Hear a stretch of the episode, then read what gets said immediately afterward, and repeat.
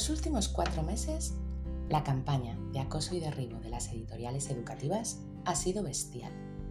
Rara ha sido la semana en la que no han llegado a las salas de profesores 5, 8 o 10 paquetes de diverso tamaño y peso cargados con las novedades de los próximos libros de texto.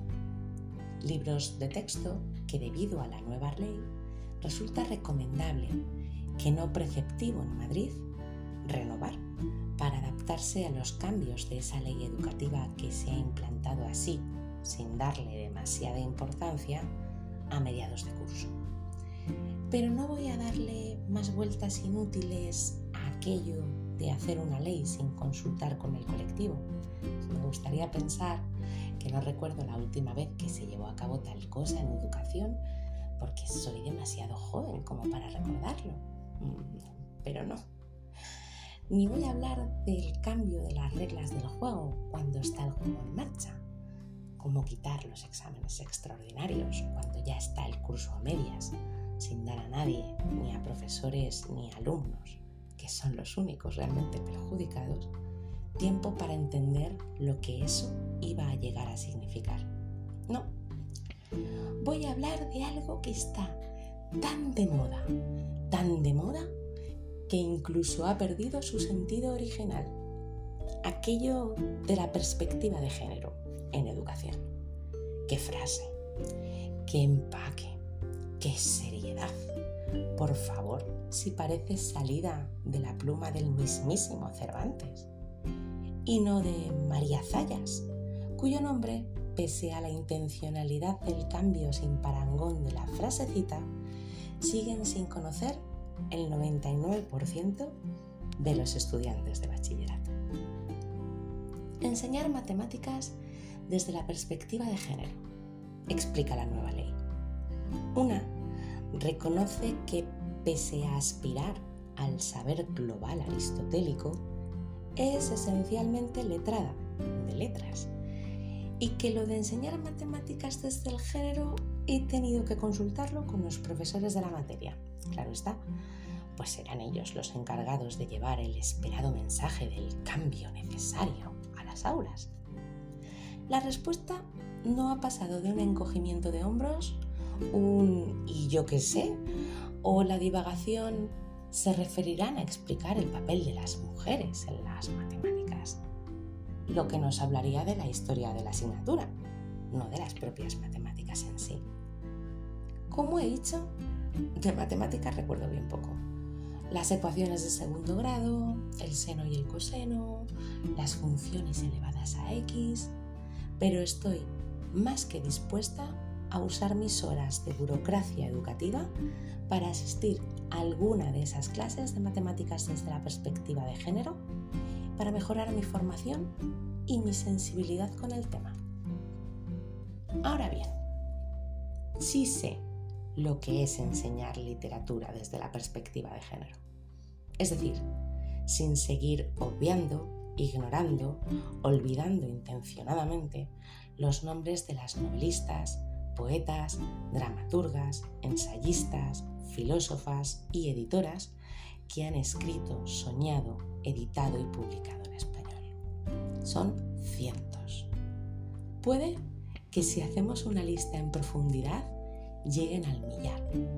Sobre todo si contamos con los nombres de las magníficas artistas de los siglos XX y XXI y con los cuatro siglos en los que toda autora hispanoamericana se sentía tan profundamente española como cualquier autora canaria. México era virreinato español, mientras Sor Juana Inés de la Cruz estudiaba los clásicos, aprendía a componer poesía al modo garcilasiano y nos avisaba, hombres necios que acusáis a la mujer sin razón, sin ver que sois la ocasión de lo mismo que culpáis algo que parece que está feo enseñar a nuestros alumnos. Seguro que pueden llegar a imaginarse mi sorpresa al abrir esos nuevos, novísimos libros de texto que recogen la nueva gramática de la RAE, pensados, escritos y editados en este país, para profesores de este país, según la nueva educación de este país. El único que cuenta con un Ministerio de Igualdad, un avance en materia de equilibrio, equiparación, recuperación de la memoria histórica real, eh, la que llega hasta la Edad Media y no la que se queda en el franquismo, y encontrarme de nuevo con el silencio, la ignorancia, el vacío absoluto.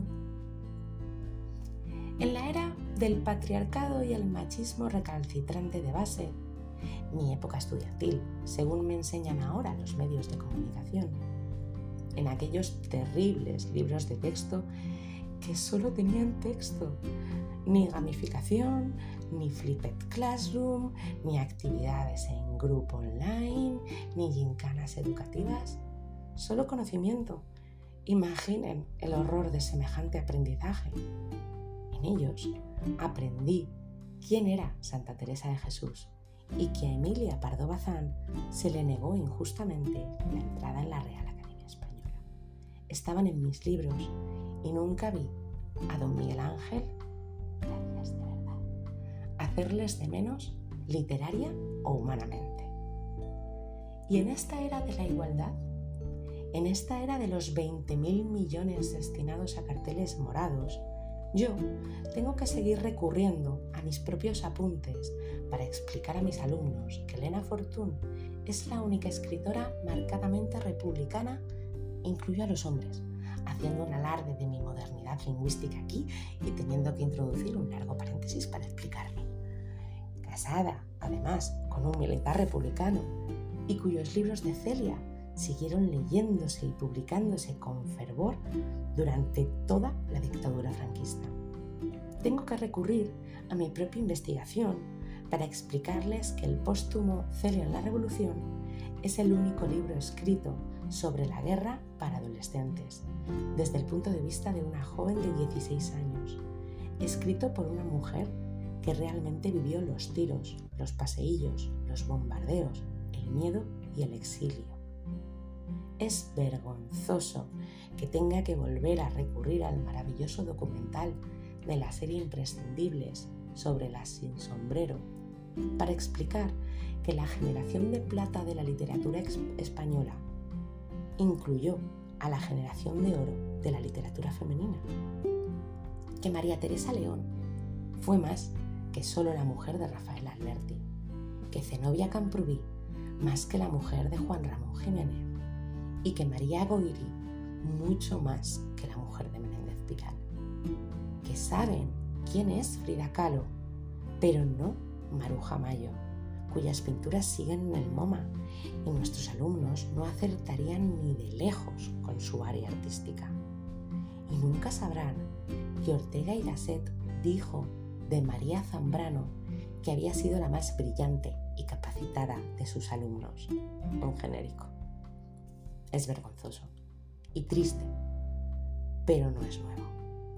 Lo que es nuevo es que nos sintamos tan falsamente orgullosos de un trabajo que no hemos hecho, de una casa que no hemos limpiado, de una memoria que no hemos rescatado. El polvo, como los nombres, siguen escondidos bajo la alfombra, pero mientras llenamos la ciudad de carteles morados y seguimos ignorando tantos nombres olvidados.